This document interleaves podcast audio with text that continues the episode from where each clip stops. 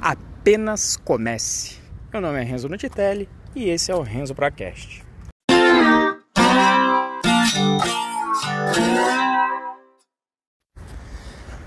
Olá, então continuando aqui a, a, promessa que eu tinha feito de falar sobre todas as palestras que eu participei no Upload Day. Estamos aqui no terceiro episódio dessa sequência e essa terceira palestra que eu vi foi da Karina Fragoso. Ela tem um canal educacional no YouTube. É, começou faz muito tempo, não sei se foi 2011, 2012. Ela era doutora é, em línguas e decidiu abrir o canal. E foi bem interessante, em particular ela começou com a história pessoal dela, que por conta desse viés acadêmico, ela tinha vergonha de falar para os pares dela sobre o canal e como é que ele estava acontecendo. Então demorou, teve um processo de evolução até ela ver que o canal era uma forma importante, assim, o canal do YouTube uma forma interessante e tão válida quanto você ensinar na academia, com um diferente viés, com a oportunidade de impactar é, muito mais pessoas, né? Ser muito mais abrangente no impacto, no caso dela, do ensino do inglês.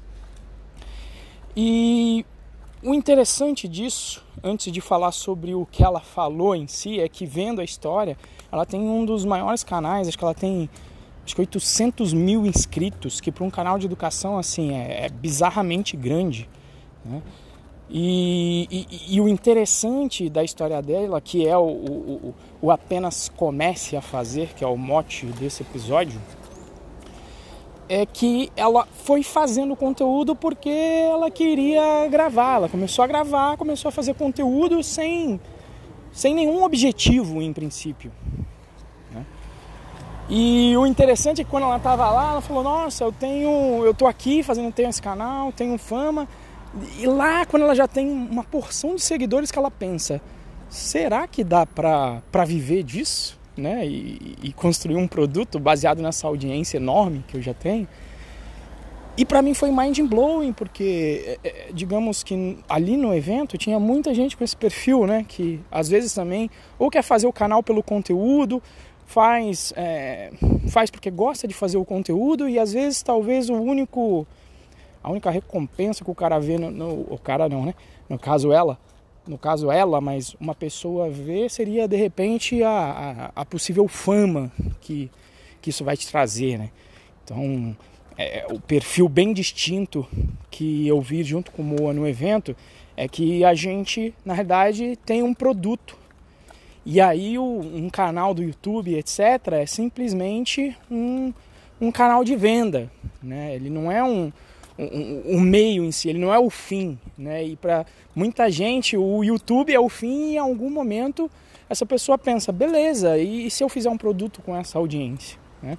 Então, para mim foi engraçado que ela falou, nossa, eu tinha 500 mil seguidores, mas eu não fazia dinheiro com isso. E, e na hora eu até brinquei com o Mo, falei, caceta, cara, 500 mil seguidores e eu não fazia dinheiro com isso. Eu tenho sei lá, eu tenho 2 mil seguidores e já faço uma grana aí, cara. Já imaginou se eu tivesse 500 mil seguidores? Então, olhando para um olhar que, tipo, como é que ela não enxergou isso antes, né?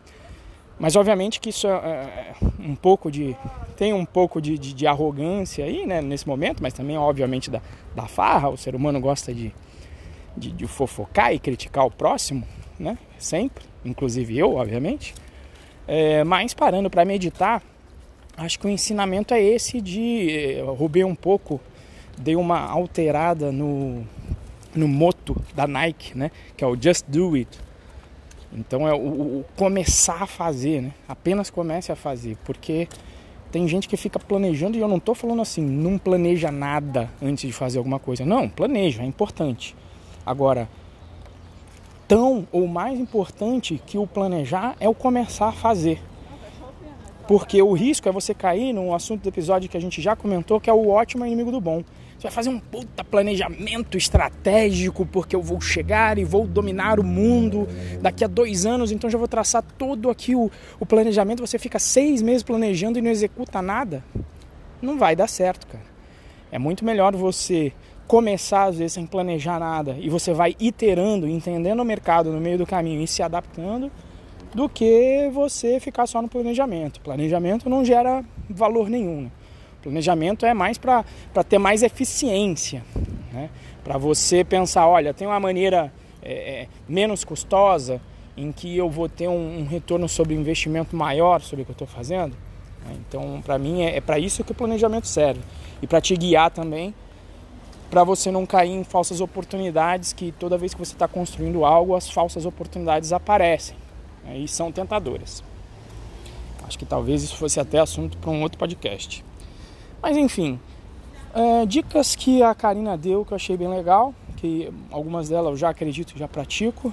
O primeiro para canal do YouTube que ela colocou é você achar uma comunidade, né, que é achar um nicho é, que você goste, principalmente quando você pensa em termos de canal, uh, o objetivo, independente se é para você ganhar fama ou para você vender o, produto, eu acredito que a forma de você fazer um canal é a mesma. Você faz o canal também para expor as suas habilidades, para as pessoas conhecerem o seu trabalho e com isso você se tornar uma autoridade aí no assunto de interesse daquele nicho, daquela comunidade. Né? Um outro dado interessante que ela trouxe foi a, a pesquisa de por que, que as pessoas assistem vídeos no YouTube. E essa para mim foi bem interessante porque a minha impressão era diferente dos números que ela trouxe. É, segmentaram aqui as pessoas que assistem o YouTube em três áreas: é, para fazer parte ou fazer conexão, no sentido de fazer parte, fazer parte de um grupo, conhecimento e entretenimento. Eu tinha para mim que a maioria das pessoas procurariam o YouTube para entretenimento. Só que eu achei que era uma grande maioria.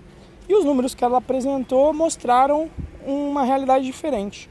Para entretenimento, sim, é a maior, mas com apenas 35%. As pessoas que vêm YouTube para participar de um grupo ou fazer conexão com um assunto específico de um grupo, para se conectar, é, fazem 20, acho que é 23,3 aqui por cento. Tinha uma porcentagem que, de outros, né? Mas essas são as três categorias mais relevantes. E a parte do conhecimento que está conectada com a educação, para minha surpresa, é composto de 29,8%. Esse número para mim foi espetacular, porque se você comparar aqui o, o 35% de entretenimento com os praticamente 30% de conhecimento, é mais ou menos um empate técnico. E eu vou dizer que se você me perguntasse sem saber os números, eu apostaria que entretenimento ia ser 80% do tempo no YouTube. Isso para mim foi, foi fantástico de saber essa, esses números. Né? Uh, com relação à apresentação em si do vídeo, ela falou outra coisa que para mim faz também total sentido, que o, o, ela colocou em ordem de importância de características de bons vídeos, de bons canais de YouTube. Né? Que primeiro a carisma, você tem que ser carismático, e aí existem é, vários tipos de carisma. É, inclusive é bem legal, eu já li um livro que chama carisma é um mito, né? É, e aí a, a, de uma psicóloga americana que menciona os vários tipos de, de líderes carismáticos. Então existem várias formas de ser carismático. Então não fique pensando que é só aquela pessoa bacana, né? Então ela coloca lá, eu pior que eu não pensei, eu pensei só nisso aqui agora que eu estou fazendo o podcast. Deixa eu lembrar dos tipos. Ela falava do líder visionário, que é aquele que apresenta uma visão de futuro. E aí, obviamente, que ela colocou como exemplo o clássico Steve Jobs, né? o cara que te apresenta o, o, o futuro. Você pode ser um líder pela sua característica técnica, e aí você tem autoridade e lidera, porque as pessoas confiam que você é tão bom tecnicamente que você possivelmente vai apontar as soluções técnicas para os problemas da maneira mais adequada e eficiente. E existem outras duas que eu vou ser sincero. Ah, não, existe o, o, líder pelo poder, né, que é uma pessoa poderosa, em geral você lembra muito de, de política com relação a isso, que é aquela que vai exercer uh, influência sobre os outros através de muita autoridade. E tinha um quarto. Ah, o, o, o quarto é o, é o, contrário um pouco do poder, né? Que aí digamos que é o que as pessoas mais conectam com carisma, que é um, você ser o líder pelo, pela bondade e, e, e, pelo cuidado com o próximo, de você estar sempre pensando no próximo. Então, é, desculpe aí não colocar exatamente essas quatro, é, esses quatro itens, mas eu só lembrei do livro do carisma agora que eu, que eu li aqui no meio do episódio, mas assim que é bom, né? Quando fala o, o, o que vem da cabeça, porque aqui não, eu não faço esses episódios com roteiro, não é o objetivo. Uh, então ela falou carisma mais importante, depois a qualidade do conteúdo e depois a qualidade. E isso é muito bacana, né? Porque, até porque eu vejo meus vídeos, meus vídeos uh, do YouTube, é, porra, gravado em casa, aparecendo janela atrás, às vezes é cachorro latindo, é filme. É, é, é, é filme não, é, é, é cachorro latindo, é, a qualidade às vezes do som que não está tão interessante. Por exemplo, esse podcast aqui que eu gravo, a maioria das vezes andando para o trabalho, você deve estar tá aqui ouvindo o, o, o, o barulho dos carros, né? Mas é, é, por que, que, que funciona, né? Apesar de tudo isso e porque eu ainda continuo fazendo? Por conta disso. Primeiro carisma, depois a qualidade no conteúdo. Eu acredito que se você está ouvindo isso aqui é porque possivelmente esse conteúdo está te entregando algum valor, está te dando alguma dica importante é, para os projetos que você quer realizar. Né? Então, então essa é a razão. Mas obviamente que com o tempo você vai melhorando. Né? Então eu pego até dos vídeos, das videoaulas que eu gravo no Python Pro. Pô, comecei, comecei com, com o microfone do próprio computador. Né? Depois eu vi, não estava contente com o áudio, fui lá e comprei um, um microfone condensador arcano. Aí eu vi que estava legal, mas ainda não estava perfeito, aí eu comprei um, um, um, microfone boom, baratinho no Mercado Livre.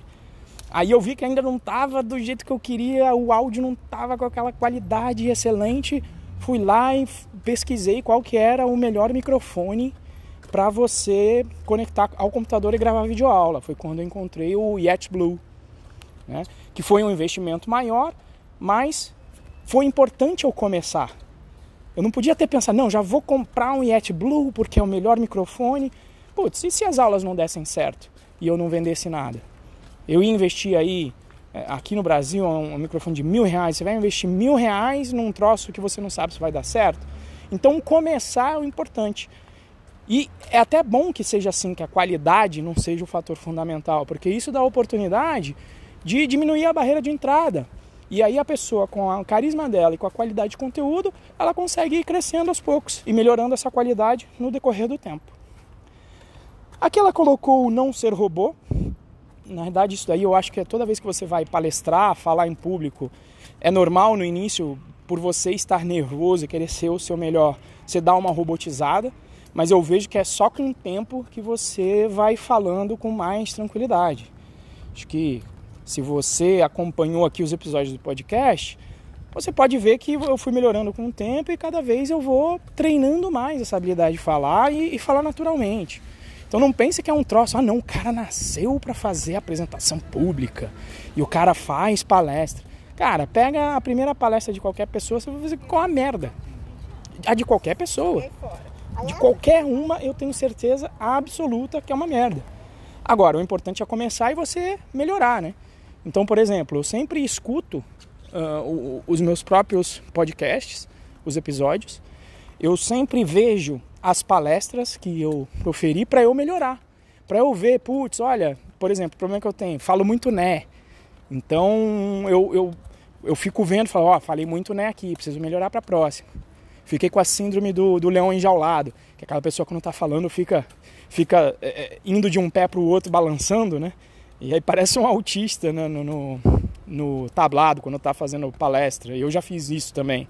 Hoje em dia procuro me me policiar. Então você vai melhorando com o tempo e só melhora fazendo. Você pode se planejar pra cacete, você pode estudar tudo de, de, de apresentação, estuda tudo para se preparar, para te dar uma segurança, mas assim, só vai ser fazendo. Você vai estudar tudo aquilo e depois você vai ver o vídeo de volta, de, de novo, você vai falar, putz, apesar de eu ter me preparado, né? o, o, na hora que eu fui fazer, eu, eu tava ali com a, com a síndrome do leão enjaulado. Eu tava com a mão no bolso na hora de estar falando. Né? Então, não adianta. Aquela brincadeira aqui, o vale aquele ditado popular que você sabe que eu gosto de ditado popular, que o jogo é jogo, treino é treino. Né? Ah, uma outra coisa bacana que na realidade eu estudei até no, no processo de, de, mentoria de gestão estratégica, que o mostrar a, a vulnerabilidade é um troço importante das pessoas saberem que você não é um Superman, que você não sabe tudo, que mesmo se você se propõe a ser uma autoridade em um assunto, ser um especialista, vai ter coisa que você não vai saber. E, de preferência, também eu coloco o ponto de se você lembrar das suas próprias vulnerabilidades quando você começou. É exatamente isso que eu faço quando eu vou dar aula. Eu penso, o que, que o Renzo do passado tinha para melhorar, quão vulnerável ele era, quais eram os pontos, e, e, como é que eu posso ajudar né, a pessoa a superar de repente essa vulnerabilidade? Mas também mostrar a minha. Às vezes tem lá no curso e falo, cara, esse assunto aí, às vezes a galera vem com os assuntos, principalmente quando chega DevOps, Docker, eu falo, ixi, cara, isso aí eu não, não, não vou conseguir te ajudar porque realmente foge do, do, do meu conhecimento. Não tem jeito. É assim mesmo que a banda toca. Ou até mesmo eh, falar, ah, o Renzo fala em vários eventos e tal. Alguém já falou, putz, você nem fica nervoso. Não fica nervoso o caceta, meu amigo. Toda vez que eu vou no evento, sempre dá, dá aquela tremidinha no início, né? Você fala, putz, será que vai dar certo? Né? Será que, que eu vou conseguir? Será que o pessoal vai gostar da palestra? Né? E aí você começa a se armar para melhorar a probabilidade disso dar certo. Mas o cagaço está sempre presente, para todo mundo. E quanto mais você falar disso, você também fica mais tranquilo, né? Você fala, bom, o pessoal sabe que eu sou um ser humano, tô tô, tô aí é, suscetível a falha e se falhar, espero a compreensão de todos e tá tudo certo. Bola para frente, continuo fazendo, continuo melhorando. Aqui ela colocou investigar concorrentes, isso daí é, é chovendo molhado. É, falou dos títulos, né? E ela mencionou os gatilhos mentais de títulos que chamam a atenção no YouTube. Essa daqui eu já conhecia também, mas vou mencionar. Que é você colocar as coisas em listas, né? Tipo, as cinco coisas que você, se você é um dev eficiente, você deveria saber, né? Então o número chama a curiosidade das pessoas. Ela mencionou os erros comuns. Quais são os erros comuns que você comete em determinada área? Então, sei lá, na nossa área, desenvolvimento sem teste, alguma coisa do gênero, né? Uh, dicas de tendências, né? Então, qual que é a tendência? Eu vou falar sobre a tendência de DevOps, a tendência de microserviços dentro da área de tecnologia. E outro gatilho também, desafios, né? É, veja se você conhece essa tecnologia, né? E, e, colocar uns desafios, desafiar a pessoa, a pessoa se sentir desafiada ao ler o título. Então, esse era o, o assunto uh, desse, desse podcast, né? Então era o, o, apenas faça, né? Parafraseando e fazendo um, um, uma tradução aí do Just Do It da, do lema da Nike e e também aquele ditado popular de que toda grande caminhada começa com o primeiro passo. Antes de finalizar, eu gostaria de convidar você que teve a paciência de ouvir esse episódio até, até agora, até quase o final, é, convidar para fazer parte do nosso grupo do Telegram. Basta você acessar T, somente a letra T, é, t.me barra Renzo Procast. Renzo se escreve exatamente como se fala, R-E-N-Z-O, e o cast sempre com temudo, C-A-S-T. Então, finalizando finalmente aqui o, o episódio, se você não está executando, né, dando o primeiro passo em caminho, no caminho do objetivo que você traçou, seja ele qual for, seja ele empreender, seja ele viajar, é, seja qual for o seu objetivo, e você está apenas planejando e nunca dá o seu primeiro passo, você não está sendo um pró, não está sendo um profissional.